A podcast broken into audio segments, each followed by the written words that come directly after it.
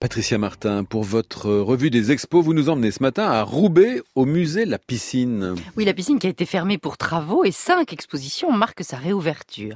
Bruno Godichon, vous avez la chance de diriger ce bien beau musée. Bonjour. Bonjour. La piscine s'est donc refait une beauté, c'est le, le changement dans la continuité? Oui, c'est vraiment le changement dans la continuité puisqu'on on a gardé ce qui avait été le succès du musée en 2001, c'est-à-dire la préservation de la piscine, euh, l'ancienne piscine municipale de la ville. La plus belle piscine de France. Oui, voilà, c'était ce que même le, le, maire de Roubaix de l'époque, il l'avait voulu, Jean Lebas, euh, parlait de la plus belle piscine d'Europe au moment de l'inauguration.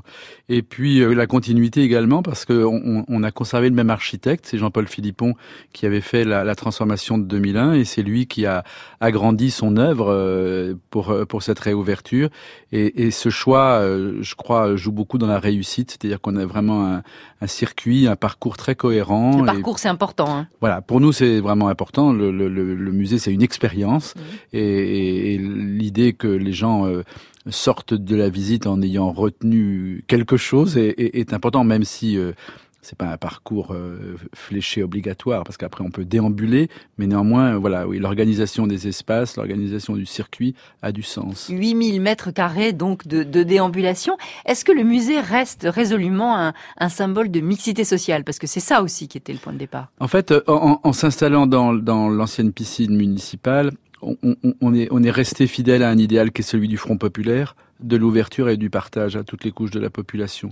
Et dans une ville comme Roubaix, qui a été, on le sait, très durement blessée par la crise du monde industriel, cette fidélité aux, aux, aux idéaux de, Jean Lebas euh, est, est, un élément fort et on n'envisageait pas dans l'équipe du musée d'y déroger ni en 2001 ni aujourd'hui.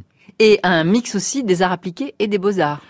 Oui, cette ville, en fait, au 19e siècle, s'est constituée sur une mono-industrie qu'est le textile, et elle a beaucoup regardé vers le monde anglo-saxon, qui avait une longueur d'avance dans la réussite industrielle, et notamment du textile. Or, les anglo-saxons, à la différence des Français, ne font pas de entre beaux-arts et arts appliqués, et cette idée est restée très ancrée dans la vie du musée, notamment après le directorat de, de Victor Champier au début du XXe siècle, qui était le prophète de l'art pour tout dans, dans, à l'époque. Et, et, on est resté fidèle à cette idée. Euh... Avec un programme donc de réouverture, monsieur le directeur du musée, dont vous êtes assez fier. Oui, enfin, c'est un programme qu'on a eu le temps de préparer et, et, et qui doit, euh, qui répond justement à, à, des objectifs qui sont, qui sont les nôtres. Donc, euh, il y a des expositions qui sont vraiment en lien avec le, le parcours dans les collections. Je pense notamment aux expositions Giacometti et Picasso qui posent les questions de l'engagement de l'artiste, de la sculpture de monuments publics et c'est un point très important euh, de, de, du parcours euh, permanent euh, du musée.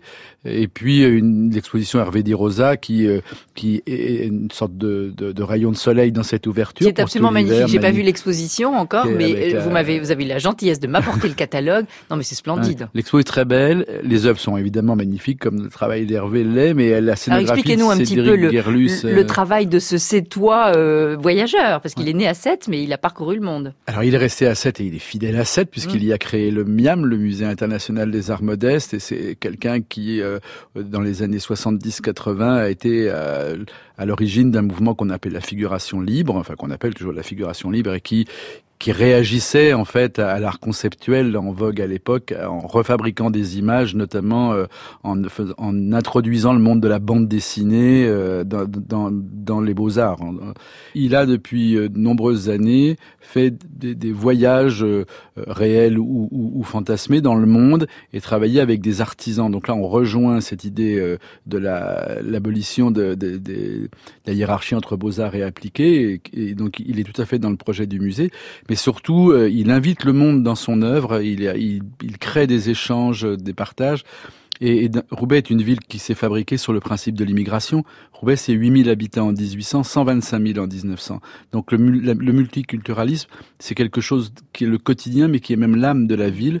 Et donc cette exposition, nous, on l'avait imaginée en hommage aussi à, à, cette pluralité de la ville de Roubaix. Un musée solidaire que la piscine, il faut désacraliser aussi l'image du, du, musée, mais ça même si c'est une tendance un petit peu, un petit peu générale, et la nécessité aussi d'accueillir un, un, jeune public. Bruno Godichon, merci de nous en avoir parlé. On va tous foncer à la piscine. Merci Vous allez beaucoup. avoir des queues pas possibles. On va venir de toute la France. Merci, merci beaucoup. Bonne journée.